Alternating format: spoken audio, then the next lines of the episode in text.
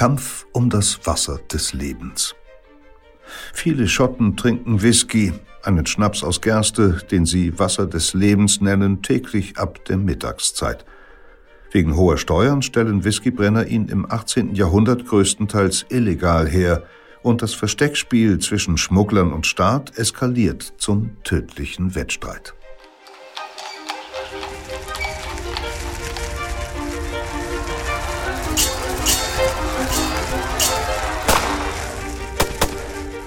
Verbrechen der Vergangenheit. Ein Crime-Podcast von Geo Epoche und RTL Plus. Zugang zu allen Folgen der gesamten Reihe haben Sie exklusiv nur auf RTL Plus Musik. Hallo, herzlich willkommen bei Verbrechen der Vergangenheit. Schön, dass Sie wieder oder auch zum ersten Mal dabei sind. Es geht in diesem Podcast um Unrechtstaten von der Steinzeit bis zum 20. Jahrhundert, aber nicht nur das. In jeder Folge tauchen wir tief in den Kosmos der Zeit ein, in der sich das jeweilige Verbrechen zugetragen hat. Sie lernen also jedes Mal eine Menge über das Leben in früheren Zeiten. Das tun Sie übrigens natürlich auch, wenn Sie Geopoche lesen. Schauen Sie gerne mal am Kiosk vorbei oder in die Show Notes. Dort finden Sie Links zu zwei Schnupperangeboten. Ich bin Insa Bethke, Redakteurin bei Geopoche und nehme Sie jetzt mit nach Schottland. Dort waren wir ja schon einmal in unserer Folge über Maria Stuart, die schottische Königin, deren Leben so tragisch verlief und endete. Ob Maria Stuart, wie viele ihrer Landsleute, regelmäßig im Whisky Trost gesucht hat, das wissen wir nicht genau. Auf jeden Fall inspirierte die Highland Queen Ende des 19. Jahrhunderts einen Produzenten, einen Whisky nach ihr zu benennen, der noch heute verkauft wird. Schottland und der Whisky, das gehört schon lange zusammen und früher brachten die Schotten einander sogar um des Schnapses willen gegenseitig um. Wir hören gleich mehr davon, wie sich Whisky-Schmuggler und der Staat vor rund 200 Jahren in den Highlands bekämpften. Vorher möchte ich mit Joachim Telgenbüscher, dem Redaktionsleiter von Geoepoche und Redakteur der Ausgabe Schottland, einen kleinen Blick auf die Kulturgeschichte des Trinkens werfen. Das liegt ja nah bei diesem Thema. Denn bei allem Auf und Ab, bei allen kulturellen Brüchen und Wandlungen, etwas, das sich wie eine Konstante menschlichen Daseins durch alle Epochen zu ziehen scheint, ist eben der Hang des Menschen zum Alkohol. Hallo Joachim, schön, dass du wieder mal hier bist. Hallo, moin. Mal ganz von vorne. Wann ging es los mit der Trinkerei? Das ist schon sehr, sehr lange her. Äh, der britische Autor Mark Forsyth, der hat ein wundervolles Buch über die Geschichte der Trunkenheit geschrieben. Darauf stütze ich mich jetzt auch im Folgenden ein bisschen. Ich bin eigentlich kein Alkoholexperte. Und dieses Buch, das beginnt mit dem schönen Satz, ich zitiere mal, wir waren Trinker, bevor wir Menschen waren. Das heißt also, die Lust am Alkohol ist älter als die Menschheit selbst. Und ähm, es gibt ja noch heute bestimmte Primatenarten, die sich äh, bei jeder Gelegenheit mit vergorenen Früchten vollstopfen. Ähm, also so ein ausgewachsener Brüllaffe, jetzt mal ganz anderes Feld als die Geschichtswissenschaft, der kann bei so einem Gelage so viel Alkohol zu sich nehmen, äh, wie in zehn ordentlichen Drinks enthalten ist. Ähm, Biologen vermuten, dass hinter diesem Verhalten so ein evolutionärer Zweck steckt, ähm, weil nämlich der Appetit auf Alkohol und die Fähigkeit, äh, Alkohol zu erschnüffeln, führt die Tiere zu besonders zuckerreichen äh, Nahrungsquellen. Und ähm, das ist ja evolutionär sinnvoll. Und möglicherweise sind wir Menschen äh, frei nach einem Gedicht von Erich Kästner auch in diesem Punkt noch immer die alten Affen. Ja, aber unsere Gesellschaften sind ja nun mal etwas komplexer als, als so eine Affenhorde. Warum haben Menschen in vergangenen Zeiten getrunken? Die kurze Antwort, um eine gute Zeit zu haben, da hat sich nicht so viel getan. Ähm, Alkohol aktiviert bekanntlich unser Belohnungssystem im Gehirn. Ähm, das werden also bestimmte Botenstoffe ausgeschüttet, ja, die äh, bewirken, dass es uns äh, besser geht, dass wir uns entspannen, dass wir ausgelassener und redseliger werden. Und wenn wir dann diese Dosis erhöhen, dann verändert sich auch unsere Wahrnehmung. Gerade deshalb hatte der Alkohol historisch betrachtet immer schon eine religiöse Dimension. Das deutlichste Zeichen dafür ist, dass er bei vielen Ritualen eine Rolle gespielt hat. Weil eben der Rausch auch so eine transzendente Seite hat. Er konnte den Gläubigen ja quasi eine Tür in eine andere Realität öffnen, genauso wie der Traum ja auch. Und die alten Ägypter zum Beispiel, die haben jedes Jahr zu Ehren der Muttergöttin Hathor ein Fest der Trunkenheit gefeiert. Und das war eine ziemliche Orgie. Was wurde da denn gereicht? Kann man das rekonstruieren? Also ganz grob gesagt dasselbe Getränk wie auch auf einem ordentlichen Schützenfest. eine Art Bier. Das war das Lieblingsgetränk der alten Ägypter. Das haben sie aber anders hergestellt als unser Bier. Sie haben nämlich halbfertig gebackenes Brot mit Wasser vergoren. Ähm, dieses Gebräu hatte auch den Vorteil, dass es hygienischer war als Wasser, das ja aus einem möglicherweise verunreinigten Brunnen oder Rinnsal äh, stammen konnte. Alkohol ist ja bekanntlich ein gutes Konservierungsmittel und tötet auch Krankheitserreger ab. Deswegen haben doch auch angeblich die Wikinger immer Bier dabei gehabt. Es ist auf jeden Fall ähm, über lange Strecken der Menschheitsgeschichte ähm, das vernünftigere Getränk gewesen. Sagen wir mal so. Der älteste archäologisch nachgewiesene Drink der Welt, der stammt aber aus einer ganz anderen Gegend, also nicht aus Ägypten, sondern aus China. Dort haben Forscher in rund 9000 Jahre alten Tongefäßen die Reste einer ziemlich wilden Mischung entdeckt. Also die Zutaten sind Reis, Hirse, Trauben und Honig. Ich habe überhaupt keine Ahnung, wie das schmeckt. Ich bin eh kein großer Trinker. Das müssen jetzt Archäologen, experimentelle Archäologen mal nachbrauen und äh, ausprobieren. Eins ist sicher, der Alkoholkonsum, der zieht sich durch fast alle Gesellschaften der Geschichte jetzt ganz gleich, ob sie Gerste, Trauben oder lieber Kakteen und Bananen vergoren haben. Mhm. Ähm, was der Alkohol dann mit der Gesundheit macht, das wissen wir heute ja zum Glück ziemlich genau. Wie war das denn früher? War das den Leuten früher egal? Also wer zu viel trinkt, der ruiniert sich seine Gesundheit. Um das festzustellen, braucht man keine moderne Wissenschaft. Das ist ziemlich offensichtlich. Und deswegen haben auch früher schon immer wieder Menschen zur Mäßigung an Glas, Becher oder Trinkhorn oder was sie halt auch immer benutzt haben, äh, aufgerufen. Äh, die Erkenntnis, dass exzessiver Alkoholkonsum eine Krankheit ist, die ist dagegen ziemlich neu.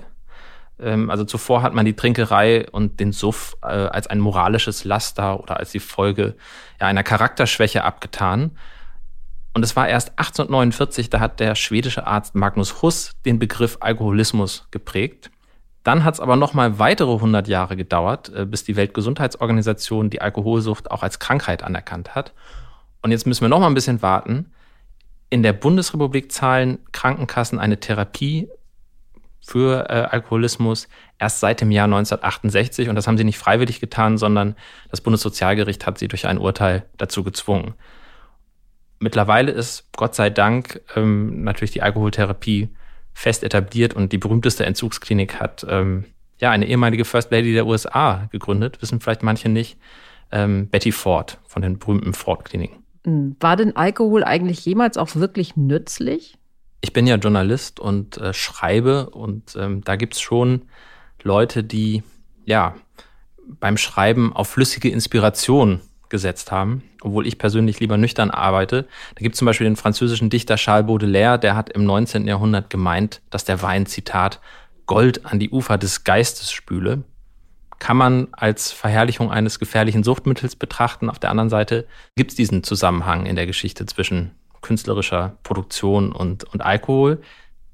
Dass der Alkohol den Menschen eine andere Perspektive eröffnen äh, konnte, daran haben übrigens auch die alten Perser geglaubt. Das ist so ein bisschen mein Lieblingsfakt aus der Geschichte des Alkohols. Ähm, dem antiken griechischen Geschichtsschreiber Herodot zufolge haben die alten Perser wichtige Fragen einmal betrunken diskutiert und einmal nüchtern. Und erst dann haben sie eine Entscheidung getroffen. Also sozusagen diese beiden ja, Sichtweisen einmal nüchtern, einmal betrunken genutzt. Ähm, wenn wir über den Nutzen sprechen, ist, glaube ich, der wichtigste Punkt, dass der Alkohol eine soziale äh, Aufgabe erfüllt. Er kann nämlich, und das kennen, glaube ich, alle, die schon mal an einem Glas genippt haben, er kann eben ein flüchtiges Gefühl der Gemeinschaft äh, erzeugen. Und das machen wir uns in ganz vielen Zusammenhängen äh, zunutze. Also große Deals, egal ob es jetzt in der Wirtschaft ist oder in der Politik, die werden ja nicht ohne Grund begossen. Hm. Und es wird ja auch über alle Schichten hinweg getrunken. Also ähm, die Mächtigen trinken genauso gern wie die Untertanen, die Reichen wie die Armen. Ist Alkohol auch in dieser Hinsicht so eine Art sozialer Kit? Ja, würde ich schon sagen. Ähm, wobei man sagen muss, dass Alkohol nicht gleich Alkohol ist. Ähm, das ist ja bei allen Konsumgütern so, dass es da dann, wenn man genau hinguckt, eine ziemlich feine Rangordnung gibt. Also im Europa des Mittelalters, da galt Wein als vornehmes Getränk und die ärmeren Schichten, die haben sich dann eher an Met oder Apfelwein berauscht. Eine wichtige Ausnahme waren Feierlichkeiten, äh, zum Beispiel bei Krönungen, da haben die Mächtigen ordentlich Freibier oder eben auch Freiwein spendiert. Die Logik ist ja auch klar, wer rebelliert schon gegen einen Monarchen, der großzügig Drinks ausgibt. Ähm, da gibt es viele Beispiele, zum Beispiel der römisch-deutsche Kaiser Friedrich III., der hat Mitte des 15. Jahrhunderts Neapel besucht und ja, da floss Wein aus den öffentlichen Brunnen. Und in England ist ja auch eine große Biertrinkernation. Da gab es Freigetränke fürs Volk. Der Dichter John Milton, der hat im 17. Jahrhundert gespottet, Zitat, bei Krönung pisst die Wasserleitung Wein. Hm. Ähnlich ausgeprägt wie der menschliche Hang zum Alkohol ähm, sind ja wohl über die Epochengrenzen hinweg auch die Versuche der Obrigkeit, diesen Hang oder das Trinken einzudämmen. Warum dieser ewige epische Kampf dagegen? Trinken macht ja je nach Dosis nicht nur ausgelassen und redselig, sondern auch leider aggressiv. Auch ein Phänomen, das wir, glaube ich, alle schon mal beobachtet haben. Und im gewissen Sinne ist Alkohol ein Lösungsmittel, das soziale Normen zersetzen kann. Die Folge sind dann Elend, Kriminalität, vielleicht sogar Aufstände und daran kann kein Staat ein Interesse haben. Mein Lieblingsbeispiel für den Kampf der Behörden gegen den Alkohol, das stammt aus dem England des frühen 18. Jahrhunderts. Und in dem Fall war der Feind ein Getränk, das, glaube ich, viele Hörerinnen und Hörer auch schon konsumiert haben, nämlich Gin. Ja, das ist ja ein Trendgetränk heutzutage. Damals war es auch ein Trendgetränk. Äh, dazu muss man sagen, dass die Engländer sich 1688 mit Wilhelm III. nicht nur einen König aus den Niederlanden importiert haben, sondern auch eine hochprozentige Spirituose, die mit Wacholder aromatisiert wurde. Und Wacholder heißt auf Französisch Genévrier. Und daraus haben dann die Engländer Gin gemacht. Ja, das ist mal echtes Partywissen. Ja, das ist echtes Partywissen. Ähm, mal sehen, mal selber ausprobieren. Und dieser Gin war wichtig, weil der war sehr billig herzustellen. Und das hieß, dass auch zum ersten Mal ärmere Leute sich richtig starken Schnaps leisten konnten. Was dann passiert ist, das ist als Gin Craze, also als Gin-Wahn in die Geschichte eingegangen. Mhm. Zeitgenössische Quellen, die berichten von Zuständen in Großbritannien, die sich eigentlich nur mit ja, der modernen Drogenszene vergleichen lassen. Also manche Süchtigen die haben sogar ihre Kleidung verkauft, um sich noch mehr Gin leisten zu können. Und das hat dann dazu geführt, dass die Regierung ja den Verkauf des Getränks äh, streng reguliert hat. Und hat das funktioniert? Ja, teilweise. Viele Ginbrenner, die haben einfach heimlich weiter produziert und dann ihre Ware unter der Hand weiterverkauft. Und das Problem kennt man ja auch aus dem Amerika der Prohibitionszeit, äh, also nach dem Ersten Weltkrieg. Und deshalb hat dann die Regierung auf Steuern gesetzt, äh, um den Konsum von Gin einzudämmen. Und damit haben sie dann zwei Fliegen mit einer Klappe geschlagen. Erstens wurde weniger gesoffen und zweitens hat sich die Staatskasse gefüllt. Äh, und diese Verbindung von Besteuerung auf der einen Seite und Alkoholkonsum auf der anderen, die gibt's noch heute, auch im 20. Jahrhundert, auch noch so ein Partywissen, wenn vielleicht man Sekt aufgemacht wird. Die Schaumweinsteuer ist im Deutschen Kaiserreich damals eingeführt worden, um die kaiserliche Kriegsflotte zu bezahlen. Wir haben keine Kriegsflotte mehr. Ich glaube aber, die Schaumweinsteuer ist bis vor kurzem noch erhoben worden. Mm, was unterscheidet denn Alkohol eigentlich von anderen Drogen, historisch betrachtet? Historisch betrachtet eigentlich nur die kulturelle Dimension. Ähm, Alkohol ist in vielen Gesellschaften auch in unserer einfach tiefer verankert mhm. als andere Drogen. Ich bin kein Mediziner, ich kann mir kein Urteil erlauben, ob es irgendwie weniger schädlich ist. Ich glaube, es ist äh, sehr schädlich, das kann man schon sagen. Wir als Gesellschaft haben aber einfach diese gesundheitlichen Schäden oder ja, sozialen Begleiterscheinungen einfach akzeptiert. Mhm. Die Schotten, um die es ja jetzt gleich ähm, geht, die nannten ihren Lieblingsschnaps ja, das klingt schon im, im, Titel dieser Folge an, Wasser des Lebens. Das scheint, dass ihre Kultur, also das Schottland, ähm, ohne Whisky überhaupt nicht denkbar ist, oder? Jetzt muss ich mich ganz am Ende dieses Gesprächs nochmal unbeliebt machen, äh, weil ich persönlich kann Schottland auch sehr gut ohne Whiskyglas in der Hand äh, genießen ich finde diese Aromen Rauch und Torf, äh, das ist einfach nicht mein Lieblingsgeschmack. Und ich bin mir sicher, dass es vielen Schottinnen und Schotten ähnlich geht. Dafür spricht so meine anekdotische Evidenz. Die Schotten in meinem Umfeld, die ich kenne, sind jetzt nicht begierige Whisky-Trinker. War es aber auch, Whisky gehört heute untrennbar zur Marke Schottland, so wie sie sich im 19. Jahrhundert herausgebildet hat. Und äh, dazu zählen eben die wilde Landschaft, die Schottenröcke, und ein gutes Glas Whisky. Wer das mag, soll es genießen. Ähm, und da sage ich gerne Prost. Oder wie die Schotten sagen, Slanche. Ja, wenn das mal nicht gälisch ist, denn das ähm, habe ich in Irland auch oft gehört vor jedem Pint. Das ist äh, gälisch. So, jetzt ähm, geht's los mit dem schottischen Whiskykrieg. Kampf um das Wasser des Lebens. Eine historische Reportage von Jakob Hausmann. Es liest Peter Kämpfe. Es gibt Schotten, die sagen, sie schmeckten den Westwind im Whisky. Andere sagen, das sei nicht der Westwind, es sei der Rauch des offenen Torffeuers, mit dem die Gerste getrocknet werde. Wieder andere sagen, es sei das Salz des Meeres, das man auf der Zunge spüre, denn auf einer Insel im Westen lassen sie den Whisky in Hallen reifen, um die der Seewind weht und an deren Mauern bei Flut der Atlantik brandet.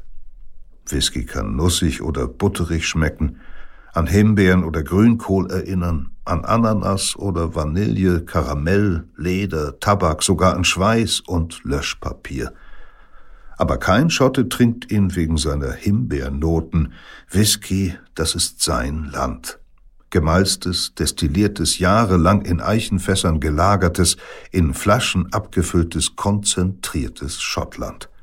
Mit Whisky trotzen wir dem Satan, schreibt der schottische Nationaldichter Robert Burns um 1791. Und wer dieser Satan ist, das glauben viele seiner Mitmenschen zu Beginn des 19. Jahrhunderts genau zu wissen, der Staat, ihr Gegner im Whiskykrieg. Am Morgen des 6. Februar 1827 gegen 9 Uhr sattelt Donald Mackenzie sein Pferd und reitet in den Kebrach, eine abgelegene Gegend der Highlands nordwestlich von Aberdeen, dünn besiedelt, wild, gesetzlos. Mackenzie ist Steuereintreiber König Georgs IV. Zu seinem Schutz begleiten ihn elf Bewaffnete. Sechs der Männer tragen Musketen, die anderen schwere Säbel mit breiter Klinge.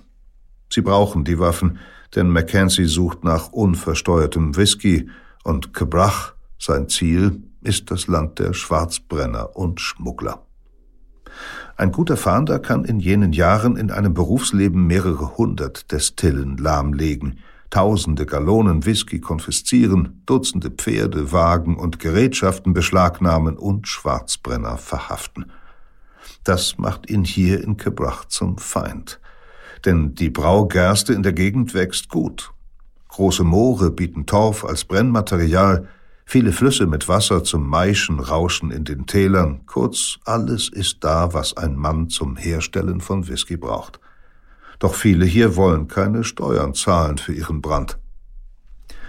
Mackenzie späht nach dem Rauch von Feuern, sucht nach den Spuren von Ponys, die Fässer in die Städte des Südens tragen, nach verborgenen Hütten und Höhlen groß genug, um kupferne Brennblasen und Bottiche voll gewässerter Gerste unterzubringen. Als seine Männer den Fluss Dullen überqueren und in die Nähe der Farm von Lagan kommen, ruft ihnen ein Bursche am Straßenrand zu, dass vor ihnen gefährliche Arbeit liege. So jedenfalls steht es später in den Gerichtsprotokollen. Mackenzie, ein erfahrener Beamter, befiehlt seinen Leuten weiter zu reiten und die Worte des Mannes zu ignorieren. Wenig später warnt sie ein kleines Mädchen, sie sollten besser umdrehen. Männer würden im Wald auf sie warten, Sie setzen ihren Weg dennoch fort. Doch diesmal wäre es besser gewesen, sie hätten kehrt gemacht. Wenig später krachen Musketenschüsse in der Nähe. Mackenzie hört die Projektile an seinen Ohren vorbeifliegen. Die Pferde scheuen. Einige seiner Männer wollen umkehren, sie fürchten sich. Der Beamte aber bringt sein Pferd unter Kontrolle und führt den Vorstoß weiter voran. Er hofft, dass er die Schützen auf dem Flügel umreiten kann. Nur drei seiner Leute darunter ein Mann namens Peter McIntyre, haben den Mut, ihn zu begleiten.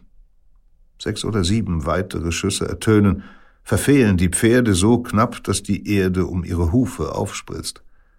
Mackenzies Ross, verängstigt, bäumt sich auf, der Steuereintreiber fällt herunter, glaubt kurz, er sei verletzt, erhebt sich aber unversehrt wieder. Zwei seiner Begleiter fliehen. Hinter ihm ruft Peter McIntyre, ich bin getroffen. Eine Kugel hat ihn auf der rechten Seite erwischt, seinen Körper durchschlagen und ist aus der Leiste wieder ausgetreten. Mackenzie beobachtet entsetzt, wie der Reiter seine Arme in die Luft wirft und zu Boden sinkt. Fassungslos brüllt er in die Richtung der Angreifer, um Gottes Willen, lasst ab! Ihr habt einen Mann erschossen! Oft werden Regierungsvertreter beschimpft und bedroht, auch verprügelt, das ist Teil ihrer Arbeit. Aber in den letzten Jahren ist der Konflikt um Whisky eskaliert und nun scheuen die Brenner offenbar auch vor Mord an Dienern der Krone nicht zurück. Im Unterholz vor ihnen stehen etwa 20 Männer und jetzt legen sie zur dritten Salve an. Was ist das für ein Trank, den sie in Schottland das Wasser des Lebens nennen? Wieso sind Männer bereit dafür zu töten? Was ist das für ein Brand, der Rebellionen auslöst, Kriege finanziert und Pocken heilen soll, der durch den Winter hilft, Schmerzen vergessen lässt und die Angst besiegt, der Dichtern Erleuchtung bringt und den Hungrigen ihre Ernte stiehlt, der sich der Macht von Königen entzieht und dessen Herstellung doch der ärmste Kuhhirte beherrscht. Wie wurde ein Gebräu aus Gerste und Wasser zum Inbegriff der schottischen Identität? Whisky ist das Werk muslimischer Ketzer und christlicher Mönche. Abu Bakr Muhammad ibn Zakaria Arasi, ein persischer Arzt des neunten Jahrhunderts, ist einer der ersten, die das Geheimnis der Alkoholdestillation entschlüsseln. Der Universalgelehrte leitet ein Krankenhaus, beschreibt in seinen Arbeiten unter anderem die Masern, kritisiert den Koran als widersprüchlich und kocht vergorenen Traubensaft, um den Dampf aufzufangen und daraus eine klare, farblose und brennend schmeckende, leicht entzündliche Flüssigkeit zu gewinnen, einen Weinbrand mit hohem Alkoholgehalt oder vielmehr Alkohol, ein arabisches Wort für Essenz. In seinem Buch der Geheimnisse beschreibt Arasi alle benötigten Apparate, unter anderem Destillierblase, Kolben und Ofen, den Alkohol nutzt er wohl zum Desinfizieren von Wunden. Gut drei Jahrhunderte später werden arabische Werke über die Kunst des Destillierens, darunter jene Arasis, ins Lateinische übersetzt und in Europa gelesen, etwa vom Hofastrologen des Stauferkaisers Friedrich II., aber auch von Roger Bacon, einem Franziskanermönch und Philosophen, der im 13. Jahrhundert in Oxford arabische Schriften studiert. Um diese Zeit verbreitet sich in Britannien allmählich das Wissen um die Destillation. Roger Bacon ist der Erste, der nachweislich für diese aus Weintrauben gewonnenen Brände jenen lateinischen Begriff benutzt, aus dem sich später das Wort Whisky entwickeln wird, aqua vitae, Wasser des Lebens. Im 15. Jahrhundert verfügen viele Klöster auf den britischen Inseln über Destilliergeräte. Das Lebenswasser soll gegen alle erdenklichen Übel helfen, etwa die Pest, und Vergiftungen kurieren. Es sei zudem Aphrodisiakum und Schönheitsmittel. Müden Körpern soll es Kraft geben und verzagten Menschen Mut. Es soll Erkältungen lindern, Kinderkrankheiten wie Magenkoliken, Pocken und Lähmungen heilen, sogar das Leben verlängern und die Jugend bewahren. Doch zu Whisky wird das Wasser des Lebens erst in den entlegenen Winkeln Britanniens. Da Weintrauben hoch im Norden nicht wachsen, nutzen Mönche Gerste, aus der sie auch Bier brauen. Die Körner werden zunächst gemälzt, also zum Keimen gebracht und mit Torffeuern getrocknet. Danach wird das Malz zu Schrot gemahlen und in großen Bottichen mit Wasser vermischt. Hierbei löst sich Zucker aus dem Getreide, den Hefe bei der nun folgenden Gärung in Alkohol umwandelt. So entsteht eine Art Bier, ein Ale, das anschließend mehrmals gekocht und dessen Dampf aufgefangen wird. Destilliertes Bier, nichts anderes ist Whisky. Die gälisch sprechenden Schotten und Iren übersetzen Wasser des Lebens zu Ishke Beha. Die Engländer wiederum verkürzen und anglisieren diese gälischen Wörter zu Whisky. Bis heute streiten Iren und Schotten darum, wer den Whisky erfunden hat. Tatsächlich mögen die Iren zuerst um die Kunst der Destillation gewusst haben, wer aber als erster begann, Gerstensud zu brennen und daraus Whisky zu gewinnen, bleibt ungeklärt. Sicher ist, die erste erhaltene schriftliche Erwähnung des Getränks in Schottland stammt aus dem Jahr 1494, aus der Zeit König Jakobs IV., den die Kunst der Medizin so interessiert, dass er angeblich persönlich Zähne ziehen, ein gebrochenes Bein schienen und Blutegel anbringen kann. In diesem Jahr verzeichnet das Kassenbuch seines Schatzkanzlers, dass der Mönch John Corr aus einer Abtei westlich von St. Andrews acht Bolls Malz erhalten solle, etwa 900 Kilogramm, um daraus Aquavite zu machen eine Menge, die etwa 200 Liter Alkohol ergibt. Die hochprozentige Flüssigkeit wird in jenen Jahren nicht nur für die Medizin, sondern auch für die Herstellung von Schwarzpulver und Parfum benutzt, zum Einlegen von Kräutern und Gewürzen. Doch besonders als Stärkung ist der Trank mehr und mehr begehrt, wird nach Operationen verabreicht, nach dem Aderlass oder nach schweren Krankheiten und häufiger nun auch zum Feiern. So überliefert ein Chronist für das Jahr 1531, dass der schottische König Jakob V. bei einem Picknick nach der Jagd neben El und Wein zudem Aqua Vitae trinke. Die Klosterbrüder verkaufen ihre Destillate auch an Laien aus dem einfachen Volk und geben offenbar ebenfalls ihr Wissen weiter. Im 16. Jahrhundert kursieren Rezeptsammlungen, die das Brennen für den Hausgebrauch beschreiben. Das Produkt, so raten sie, solle man löffelweise auf leeren Magen zu sich nehmen. Nun kann man das Aquavite vermutlich auch auf Marktplätzen kaufen. Im späten 16. Jahrhundert schreibt ein Student aus Cambridge in seiner Reisechronik, die Landbevölkerung trinke sehr viel von dem Lebenswasser, aber auch Gentlemen nehmen reichlich zu sich. Außerdem bemerkt er, dass generell die Schotten weitaus exzessiver saufen als die Engländer. Zu diesem Zeitpunkt scheint Whisky in alle Gesellschaftsschichten vorgedrungen zu sein, zu Königen und Bauern, zu Herren und Hausfrauen. Im Jahr 1579 stellen Schotten bereits so viel Whisky her, dass das Getreide knapp wird. Deshalb verbietet der König kurzerhand die Destillation. Er selbst will allerdings nicht darauf verzichten. Der Adel erhält eine Ausnahmegenehmigung für den Eigengebrauch. Wenig später wird das Verbot zwar wieder gelockert, aber in den nächsten zwei Jahrhunderten kommt es immer wieder zu Versuchen, die Whiskyherstellung durch Verbote und Besteuerung zu begrenzen.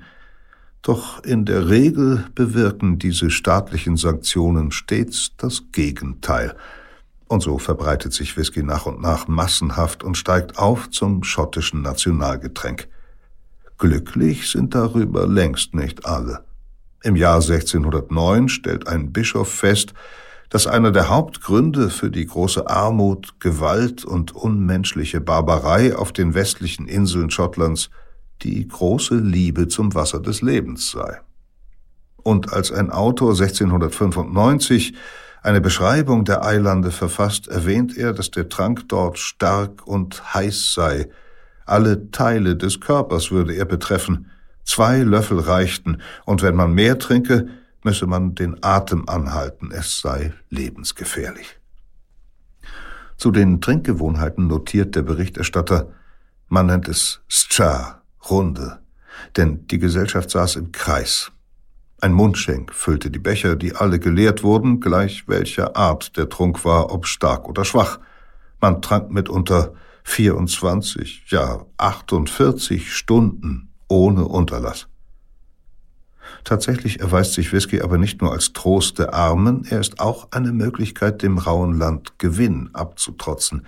Denn zu Beginn des 18. Jahrhunderts ist Schottland eines der rückständigsten Länder Europas.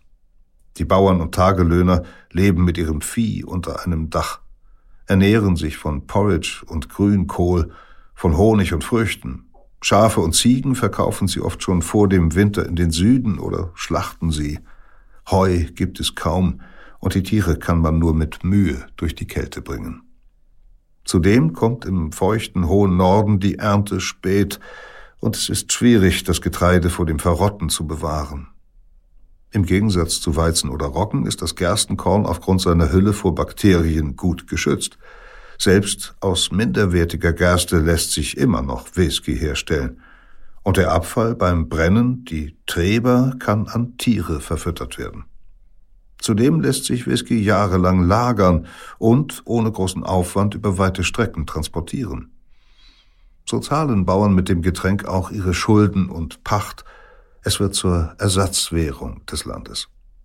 Als London nach dem Unionsvertrag von 1707, der Schottland und England zu Großbritannien zusammenfügt, versucht, die rebellischen Clans im Norden unter seine Kontrolle zu bringen, werden die Steuern auf Whisky erhöht. 1725 treibt die Erhebung einer Abgabe auf gemälzte Gerste viele Schotten in die offene Revolte. Erst schließen die Brennereien in Edinburgh, dann dringt eine Menschenmenge in das Haus eines Parlamentsabgeordneten in Glasgow ein. Soldaten schießen in die Menge, elf Menschen sterben. Das Gesetz führt dazu, dass illegaler Whisky, für den keine Steuern bezahlt wurden, zum beliebtesten Getränk in Schottland wird. Wein und Brandy müssen erst importiert werden. Mit der Malzsteuer wird das ebenfalls aus Gerste gebraute Ale teurer, die Qualität nimmt ab. Und schmuggeln lässt es sich nur mit geringem Gewinn. Whisky dagegen kann im Land selbst hergestellt, leicht versteckt und transportiert werden. Brennen für den privaten Gebrauch ist zwar weiterhin steuerfrei, solange das Produkt nicht verkauft und die Gerste selbst angebaut wird. Ein Vorrecht, von dem die meisten schottischen Farmer Gebrauch machen, um Futter für die Tiere herzustellen und einen Vorrat an Whisky für den Winter anzulegen. Um 1760 vermuten Steuereintreiber, dass private Brennereien zehnmal so viel Whisky produzieren wie kommerzielle. Zwei Jahrzehnte später werden alle privaten Brennereien verboten und Steuereintreiber ermächtigt, Häuser, Pferde und Wagen zu durchsuchen, Waren und Brenngeräte zu beschlagnahmen. Auf diese Weise sollen die großen kommerziellen Brennereien geschützt werden, deren Steueraufkommen England braucht, um seine Kriege zu finanzieren, gegen Frankreich, gegen die USA, gegen Holland. Dieses Gesetz ruft keine öffentlichen Proteste hervor, es wird schlicht ignoriert. Adam Smith, der später berühmte schottische Ökonom, der in Edinburgh als Zollkommissar arbeitet, sympathisiert in seinem 1776 erschienenen Werk Der Wohlstand der Nationen mit dem archetypischen Schmuggler, der seiner Ansicht nach in jeder Hinsicht ein tadelloser Bürger gewesen wäre, hätten ihn nicht die Landesgesetze zu einer Handlung veranlasst, die von Natur aus niemals als Delikt aufzufassen wäre. Je höher die Steuern, postuliert Smith, umso höher die illegale Produktion. Und so kommt es. Ende des 18. Jahrhunderts trinken die Bürger von Edinburgh ihren ersten Schluck am Tag zum Mittagessen. Am Nachmittag ist es üblich, dass Ärzte ihre Patienten in Tavernen treffen, genau wie Pfarrer die Mitglieder ihrer Gemeinde oder Anwälte ihre Mandanten. Abends trinken die Männer in Gasthäusern weiter. Zuweilen rutschen die Teilnehmer abendlicher Gelage unter den Tisch und schlafen dort ihren Rausch aus. Bedienstete gehen dann umher und lockern ihnen die Kragen und Krawatten, damit die Betrunkenen nicht ersticken. Die illegalen Whiskybrenner produzieren ihren Stoff nun fast überall. Unter Brücken, in Kellern, unter Wohnzimmern, in Uhrentürmen. Kinder und Frauen halten unterdessen Ausschau nach der Polizei. Auf dem Land verrichten sie ihr Handwerk in Tälern, wo man den Rauch nur schwer sehen kann, oder sie graben Tunnel, die den Rauch zu Häusern weiterleiten, deren Schornsteine keinen Verdacht erregen. Schmuggler organisieren Signalsysteme auf Hügeln, um einander zu warnen, wenn Steuereintreiber kommen. Fässer werden in Gärten vergraben und in hohlen Bäumen versteckt. Whisky wird in Särgen transportiert und auf vorgetäuschten Beerdigungen verkauft. Lehrer verstecken den Schnaps in ihren Schulen, Frauen in ausladenden Kleidern, und in den abgelegenen Gebieten der Highlands transportieren die Schmuggler ihre Konterbande offen auf Ponys, die auf jeder Seite ein Fass tragen. Mehr als hundert Jahre lang leisten Schotten aller Klassen auf diese Weise Widerstand gegen die Besteuerung des Whiskys. Und die Schmuggler sind respektierte Bürger, die auf breite Unterstützung zählen können und denen in Kirchen die besten Plätze freigehalten werden. Nach und nach aber eskaliert der Kleinkrieg zwischen den illegalen Brennern und den Vertretern des Staates. Schmuggler töten Beamte, bedrohen sie, manchmal entführen die Banden sie sogar und halten sie wochenlang fest, um Schmuggelrouten nicht zu gefährden. Die Pferde der Steuereintreiber werden beschossen, später auch die Männer selbst. Der Konsum von Whisky bleibt jedoch hoch. Selbst König Georg IV. trinkt angeblich am liebsten das Produkt der Brennerei von Glenlivet. Warnungen kommen immer wieder aus den Reihen der Kirche. Ein Gottesmann schreibt 1794 über die Brennerinsel Islay, dass es dort keinen Steuereintreiber gebe. Die Menge an Whisky ist demnach sehr groß, und das Übel, das dem Trinken folgt, ist sehr sichtbar. Dies ist unser Hauptgrund für Armut. Wenn ein Brenner weiß, dass ein armer Mann kein Geld mehr hat, gibt er ihm einen Vorschuss und kauft dafür die Gerste für einen geringeren Preis ab. Dieses Übel, Gerste zu Whisky zu machen, die ganze Familien ernähren könnte, wird hoffentlich bald abgeschafft. Im Jahr 1777 gibt es in Edinburgh nur noch acht lizenzierte Brennereien, die Steuern bezahlen. Zugleich produzieren dort wohl 400 illegale Destillen. Noch weit mehr sind es in den Highlands und auf den Inseln. Und obwohl die Fahnder der Krone in einem Jahr 14.000 illegale Destillen aufstöbern, herrscht weiterhin kein Mangel an Whisky. Offenbar erkennt die britische Regierung nun, dass sie den Kampf nicht gewinnen kann. Der schottische Herzog von Gordon, auf dessen Land geheime Brennereien stehen, schlägt im Londoner Parlament vor, die legale Herstellung von Whisky zu fördern, indem sie auch für kleinere Destillen profitabel gemacht wird. 1823 willigen die Abgeordneten ein. Sie halbieren die Steuern, erklären die Lagerung für steuerfrei, erleichtern den Export. Der Schmuggel nimmt nun stark ab. Zu gering ist die Gewinnmarge, als dass sich das kriminelle Geschäft weiterhin lohnen würde. Doch noch lange hält sich das Gerücht, der Whisky der kleinen, illegalen Brennereien schmecke besser als der der großen kommerziellen Destillerien. Zudem verschärft die Regierung die Strafen für noch aktive Schmuggler und Schwarzbrenner. Und so werden die Auseinandersetzungen immer brutaler, denn in manchen Regionen ist weiterhin ein großer Teil der Bevölkerung von den Einnahmen abhängig. Wer sich nicht dafür entscheidet, sein Geschäft zu legalisieren, stellt sich mit Gewalt gegen die neue Entwicklung. Die Besitzer der neuen legalen Brennereien, oft ehemalige Schmuggler, werden von ihren alten Kollegen bedroht. Manche Destillerie wird in Brand gesetzt und auch der Krieg mit den Whisky-Jägern eskaliert. Und so kommt es 1827, vier Jahre nach der Gesetzesänderung, zu dem Angriff im Kebrach.